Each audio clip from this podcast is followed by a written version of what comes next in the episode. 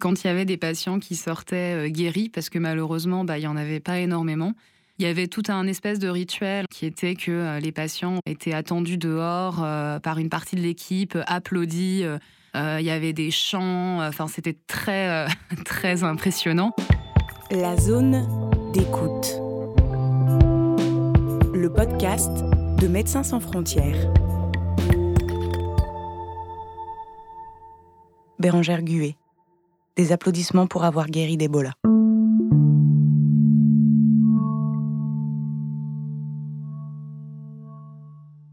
En 2018, euh, j'étais euh, avec euh, la cellule des urgences sur le terrain pendant plus d'un an et demi. Donc j'étais coordinatrice d'urgence à ce moment-là. Et j'étais au Bangladesh quand dans la nuit j'ai reçu un, coup de téléphone de ma responsable du département des opérations à Paris, enfin des urgences, qui me dit Est-ce que d'ici la fin de la semaine on peut t'envoyer en, République démocratique du Congo? Il y a une épidémie d'Ebola qui vient d'être déclarée. on a besoin de t'envoyer là-bas. Est-ce que tu es d'accord? Je m'envole pour euh, la région du, Nord Kivu, euh, donc euh, plus particulièrement dans la, ville de Beni, donc où justement il venait de déclarer une épidémie d'Ebola.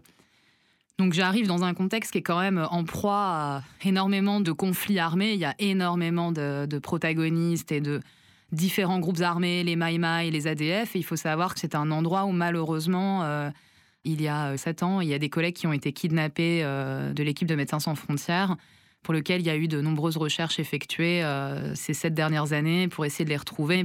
Et parmi ces quatre collègues, on a seulement une collègue qui avait réussi à s'échapper. Donc il y a tout un, historique assez euh, difficile dans cette zone. J'avais pas une très grosse expérience d'Ebola. J'étais allée au Liberia en 2016, mais c'était plutôt vers la fin de, l'épidémie d'Ebola. Mais bon, je connaissais un petit peu et j'avais déjà fait une formation.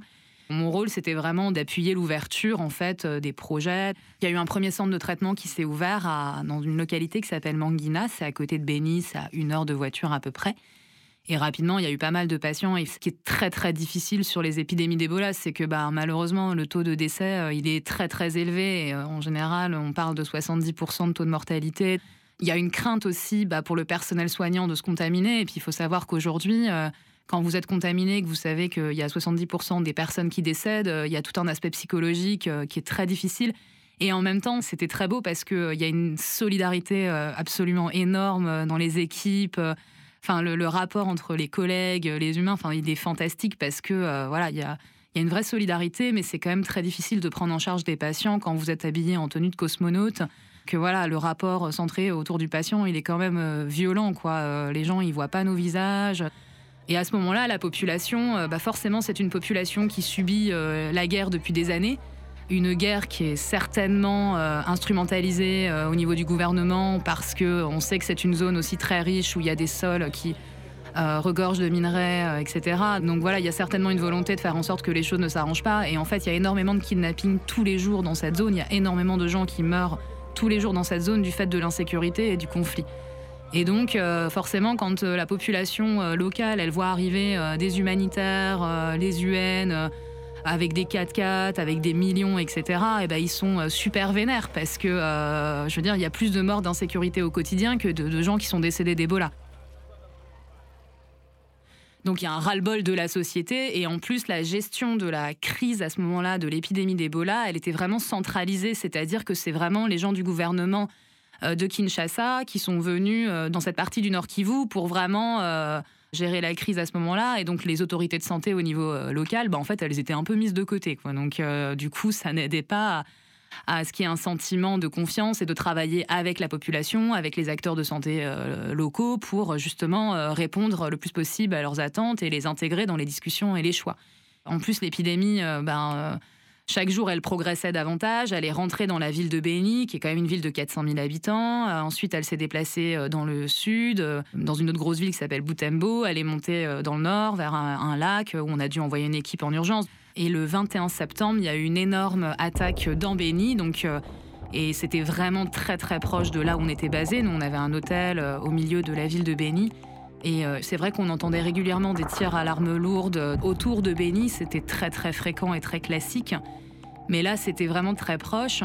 Et en fait, euh, il y a un rond-point qui est à peu près à, je sais pas, 400 mètres de l'hôtel, euh, où en fait, il y a les ADF qui ont réussi à faire une incursion euh, dans la ville et qui ont été repoussés in extremis par les FARDC, donc c'est l'armée congolaise, avec deux chars, quoi. Mais c'était vraiment in extremis. Et ce soir-là, il y a eu 21 morts, dont beaucoup de civils. Donc c'était vraiment d'une violence inouïe. Et donc très rapidement, le lendemain matin, bah voilà, il a fallu prendre des décisions importantes pour bah, justement essayer de limiter le risque d'exposition de nos équipes. Donc suite à cette attaque, euh, et malheureusement c'était pas la dernière, il y en a eu d'autres, mais donc on a décidé de bien sûr euh, ne pas sortir et ne pas aller sur les activités euh, le lendemain dans la mesure du possible, du moins dans la ville de Béni. Les autorités ont déclaré ce qu'ils appellent une ville morte, donc c'est-à-dire qu'il y a tout qui est fermé, et donc ça, ça a duré une semaine. Donc on est resté une semaine dans l'hôtel, voilà, à discuter du plan d'évacuation partielle d'une partie de l'équipe pour justement limiter l'exposition.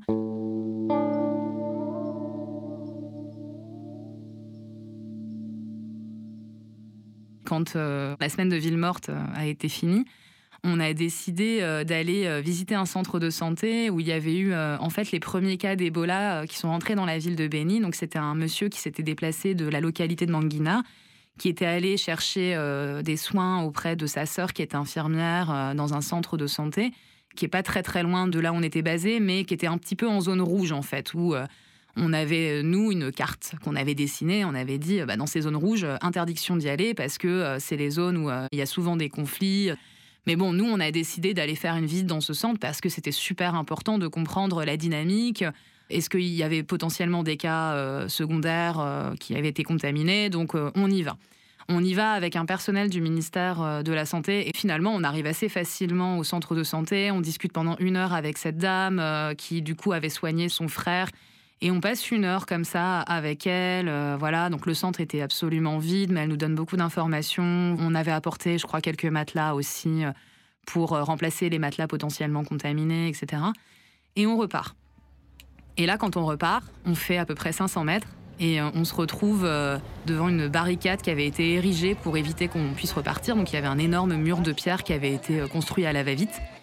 Et là, derrière, je vois, euh, je ne sais pas combien il y avait de personnes, mais peut-être une centaine. Euh, surtout des mamans, mais extrêmement virulentes, des mamans, des adolescents avec des énormes pierres euh, dans les mains et ils commencent en fait à vouloir les jeter sur la voiture. Et on s'est dit, mais mince quoi, comment on sort d'ici Donc le chauffeur, il a commencé à, vouloir sortir pour, je pense, enlever quelques pierres, mais moi je l'ai retenu par le col, je dis, si on sort pas, tu sors pas quoi. Et on s'est regardé et là on, s'est dit euh, vite, vite, vite, faut se sortir de là. Et donc l'agent du ministère de la Santé qui était avec nous, qui était congolais et qui connaissait quand même cette zone, lui il est sorti en fait, il a essayé d'apaiser la population, euh, leur dire laissez-nous partir, laissez-nous partir. Donc il a essayé de retenir un peu la foule. Enfin bon, euh, il aurait pas pu faire grand-chose, mais le temps que nous on, regarde l'alternative pour se sortir de cette situation un peu flippante. Et donc le chauffeur, je ne sais pas ce qu'il a fait, mais il a réussi en fait à nous sortir de là en passant par un micro chemin là, de l'autre côté du mur de pierre. Et on est rentré à l'hôtel, mais euh, encore une fois, c'était quand même euh, un événement euh, où, où, quelque part j'étais partagée parce que je me disais mais je comprends la population, elle est vraiment énervée, elle a aucune confiance en ce qui se passe. Pour eux, la maladie d'Ebola, ça n'existe pas. Euh, ils voient juste euh, bah, le côté, euh, justement, tous les 4x4 qui arrivent, tout l'argent qui est déversé, la sensibilisation qui essayait d'être faite auprès de la population, elle n'était pas du tout contextualisée. Donc les gens, pour eux, c'était pas une maladie réelle, en fait. Donc je comprenais ce côté-là, ce sentiment vraiment d'énervement de la population. Et en même temps, c'était difficile parce qu'on avait vraiment envie de leur expliquer les choses, mais mais pour ce faire, en fait, faut plutôt que les gens posent des questions pour qu'on soit le plus proche de qu'est-ce qu'ils comprennent de ça, euh, qu'est-ce qu'ils comprennent de notre présence. Donc il y avait beaucoup d'enjeux pour essayer aussi de faire en sorte que ben, finalement, on arrive à se différencier d'autres potentiels acteurs de l'aide, euh, de l'OMS, euh, des UN. Et au final, la conclusion, c'est qu'on a quand même réussi à, rester quasiment tout le temps, sans jamais évacuer complètement les équipes, même dans des moments vraiment très tendus où, finalement tous les acteurs euh, ont évacué à certains moments et on est toujours, toujours resté. Et je pense que c'est ça qui a permis à la population en fait d'avoir une certaine confiance euh, à Médecins sans frontières. Ce qui était très fort aussi, c'est que quand il y avait des patients qui sortaient euh, guéris, parce que malheureusement, bah, il n'y en avait pas énormément, il y avait tout un espèce de rituel qui était que les patients en fait étaient attendus dehors par une partie de l'équipe, applaudis il y avait des chants, euh, enfin c'était très euh, très impressionnant. Alors bien sûr, moi je me suis posé la question, je me suis dit mais euh, c'est quand même un peu bizarre. Enfin, on les met un peu trop en avant. Ils ont le droit de garder la confidentialité. Ça peut surprendre en fait cette espèce de mise en scène très joyeuse. Mais finalement, quand on discutait avec les patients guéris de comment ils le vivaient, bah, ils étaient très contents de s'en être sortis.